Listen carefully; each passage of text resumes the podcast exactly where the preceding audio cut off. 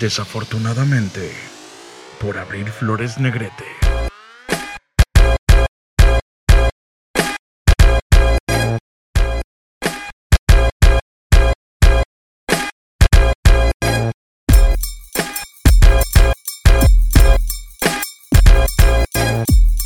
Bienvenidos a este capítulo 19.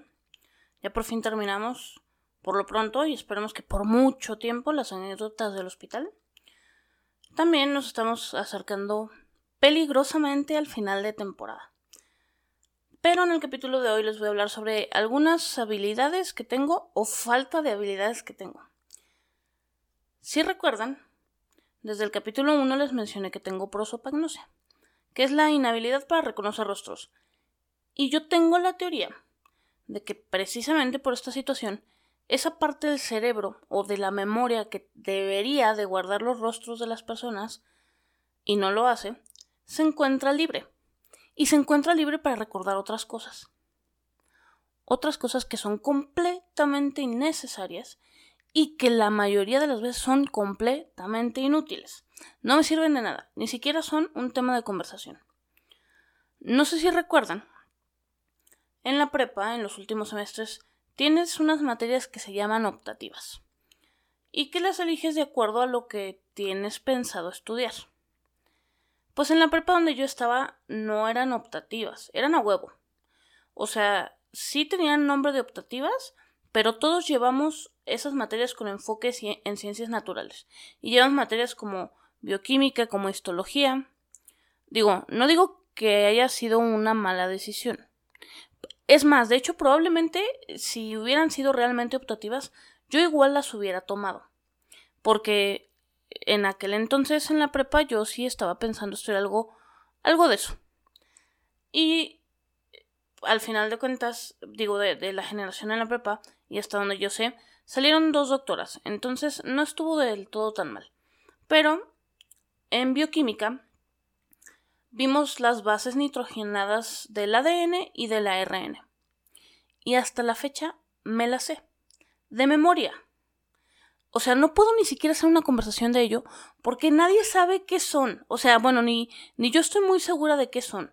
Simplemente me las sé. Son cuatro de uno y cuatro del otro. Comparten tres. No lo uso. Para nada. Se los juro. Jamás. Pero ahí está. Ahí reside en mi cerebro toda la vida me sé los nombres de los seis niños héroes. De memoria. Tampoco lo uso. Nadie me pregunta.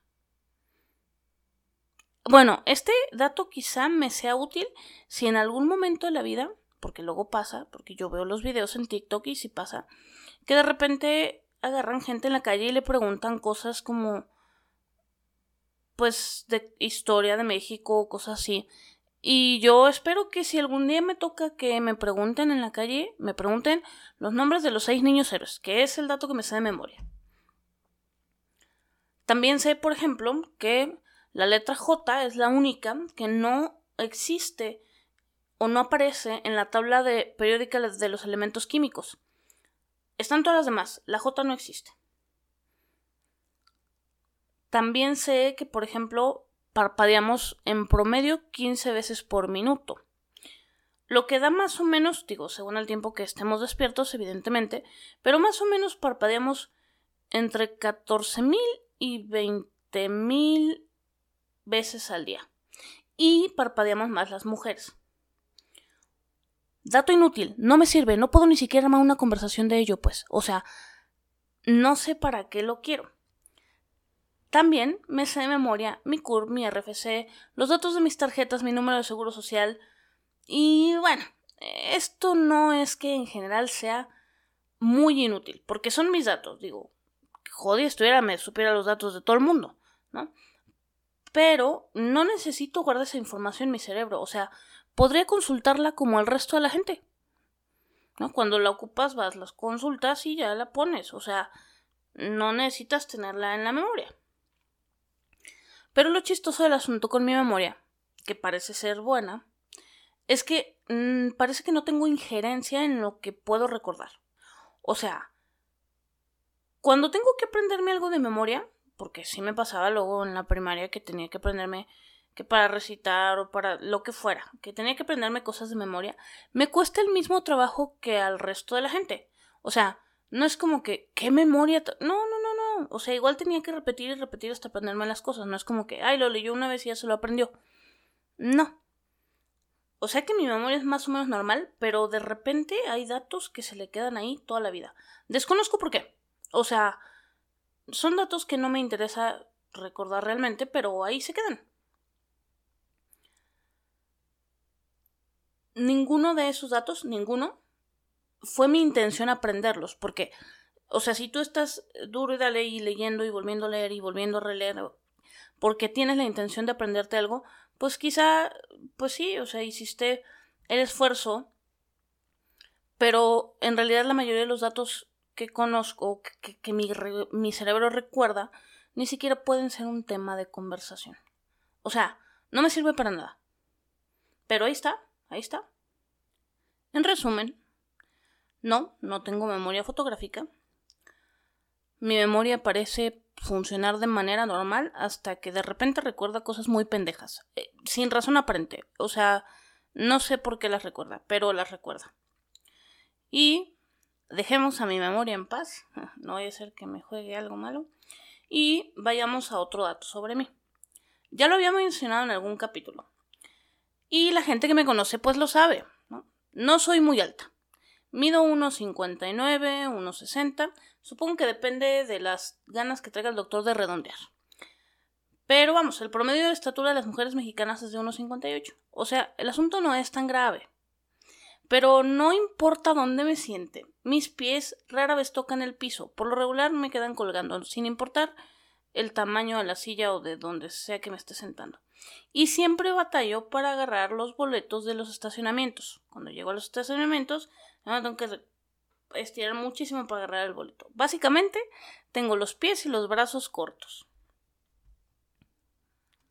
Y pues bueno, siempre le he querido echar la culpa a mis brazos cortos, pero ya empiezo a creer que no. No me sé tomar selfies.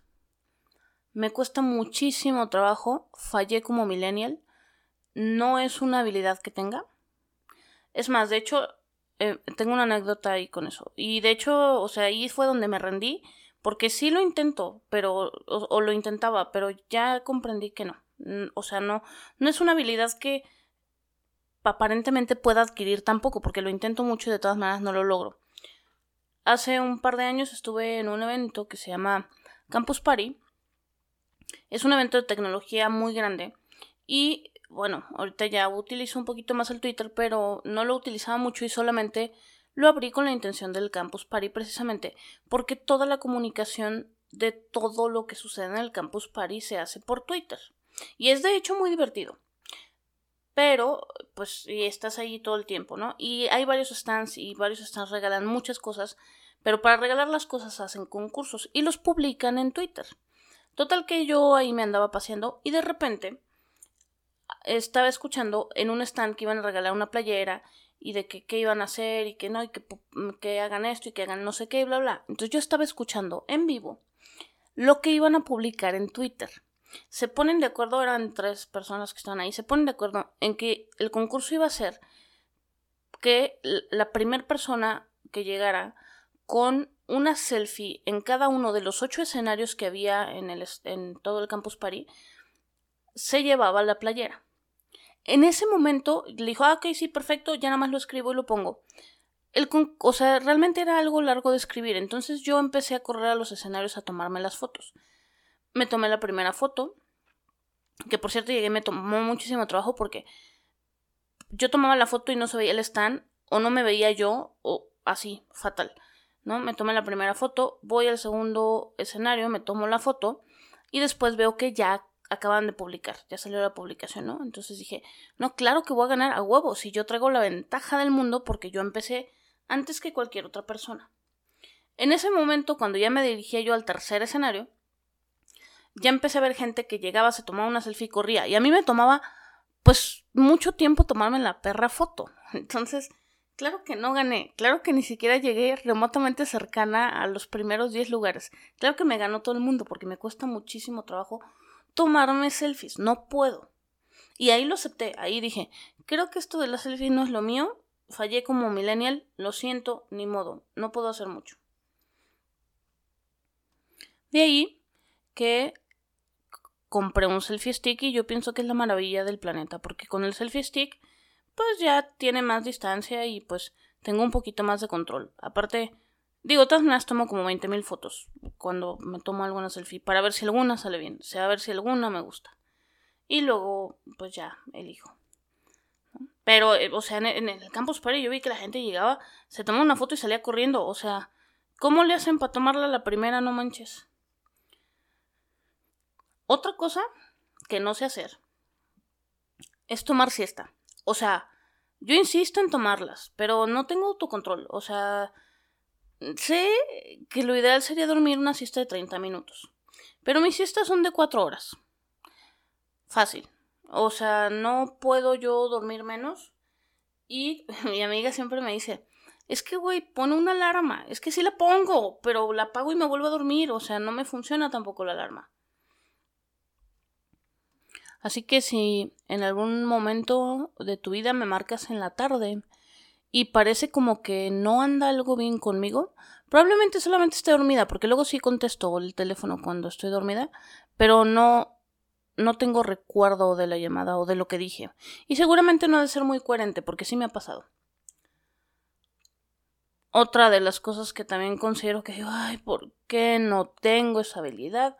Soy malísima para ubicarme en la ciudad pero muy mala. O sea, he vivido en esta ciudad básicamente toda mi vida, pero parece que tengo menos de dos semanas viviendo aquí. Así que tengo una relación altamente dependiente con el GPS. Pero luego soy bien terca. Y pongo el GPS y me voy por donde se me da la gana. Y no doy vuelta donde me dice la fulanita. Y luego me pierdo. Y luego hago más tiempo. Pero no aprendo que debo de seguir las indicaciones del GPS. Además me encabrona cuando la fulanita me dice, dirígete al noroeste por la calle fulanita. Güey, tengo pedos para distinguir la izquierda de la derecha y me dices noroeste. O sea, literal me dices derecha o izquierda y tengo que voltear a ver mis manos. Porque tengo una en la mano derecha, que es el que me dice cuál es, cuál es el lado al que tengo que ir.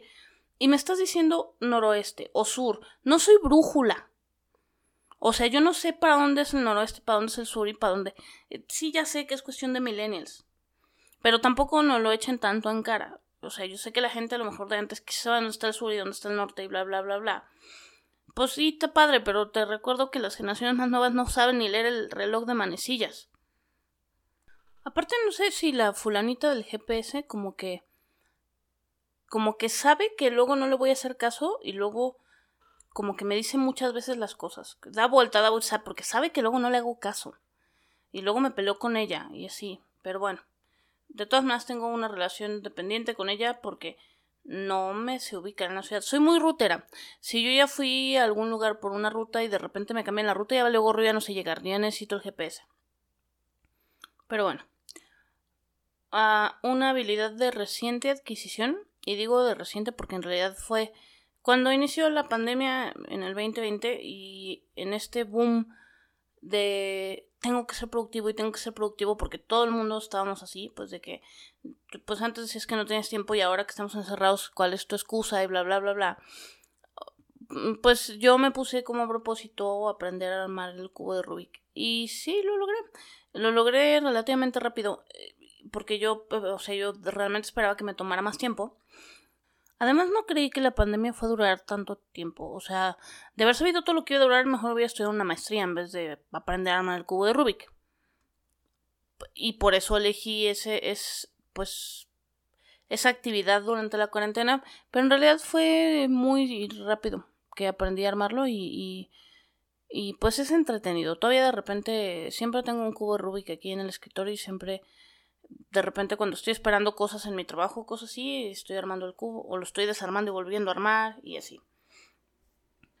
Pero cuando lo compré, compré también uno, porque el normal es de 3x3 y también compré uno de 4x4 y uno de 5x5 y uno de 2x2. Y, o sea, de memoria sé armar el 2x2 y el 3x3. El 4x4 creo que hay dos pasos que, que de repente necesito como revisarlos para poderlo armar.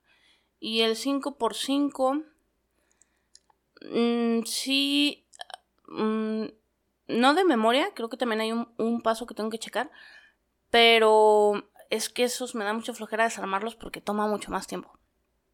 Entonces el que usualmente utilizo aquí para armar y desarmar como más rápido es el de 3x3, que es el normalito, el que todos conocemos. Ahora, uh, una habilidad que descubrí de niña.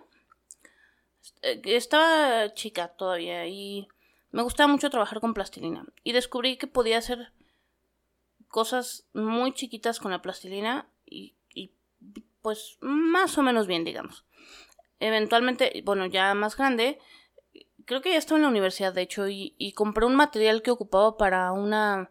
algo de la escuela, no me acuerdo bien qué era, pero compré un material que se llama cerámica fría, o bueno, así lo conozco yo, y empecé con ese mismo... No funciona igual que la plastilina, la plastilina es más moldeable, la, la cerámica fría es un poquito como, como más chiclosita, como más dura y, y es un poquito más complicada de trabajar, pero sí hice algunas cosas con ella que que me gustaron mucho. Lo que me gusta de esta cerámica fría es que una vez que se seca, pues ya se hace dura, ¿no? Y la plastilina, no, la plastilina, pues no eran cosas que pudiera hacer que fueran muy duraderas, porque, pues si hace calor se, se derriten, o, o, y la plastilina no dura, además el polvo se le pega muchísimo horrible. Entonces, empecé a trabajar con este material y que de hecho, o sea, trabajé con ese que compré en aquella ocasión y eventualmente, uh, también con la pandemia, después de, de, precisamente lo del cubo de Rubik y que ya vi que sí podía, no me acuerdo, yo no sé, habrá sido unos meses después, compré, pues encargué más cerámica para hacer aretes y esas cosas y trabajé un tiempo. Ahorita no lo he continuado, pero si entran a mi perfil de Facebook, por ahí publiqué, de hecho, los últimos que hice. Y por ahí todavía tengo material, pero no he encontrado las ganas de, de continuar haciendo esas cositas. Y pues ya para cerrar el tema el día de hoy, vamos a... Bueno, creo que esto viene de familia o de costumbres, ya no estoy muy segura, pero tengo una alta tolerancia al empalagamiento. O sea, puedo comer mucho dulce y usualmente dejo de comer porque ya se acabó o porque ya me llené, pero no porque esté empalagada. O sea, de repente yo tengo porque que estamos comiendo pastel, por ejemplo, y de repente tengo amigas que le dan dos bocados y luego, ay, ya me empalagué, no manches, qué fea vida. Qué culero. Yo sí puedo tragar harto dulce y, y no, no me empalago tan fácil. Sí conozco la sensación, porque una vez me tragué un chingo de bombones, ya sentía la boca hasta como los cachetes como horrible, como como si se estuvieran deshaciendo también horrible, entonces sí sí conozco la sensación. Porque digo, o sea, digo, eventualmente pues tenía que pasar, cuando traga uno mucho dulce luego sí pasa. Pero no, pero sí tengo una alta tolerancia, entonces sí puedo comer un poco más de dulce. Y bueno, eso sería todo por hoy. No se les olvide seguirme en mis redes sociales, en Facebook y en Instagram me, encuentran como desafortunadamente Vallabril y en Twitter como arroba desafortunadam. El podcast lo pueden escuchar en Spotify, Apple Podcast, Google Podcast, Anchor, Radio Public, Stitcher, Breaker y Pocket Cast. Y recuerden, con la edad vas adquiriendo más habilidades. Puedes reír, toser, estornudar y orinar todo al mismo tiempo.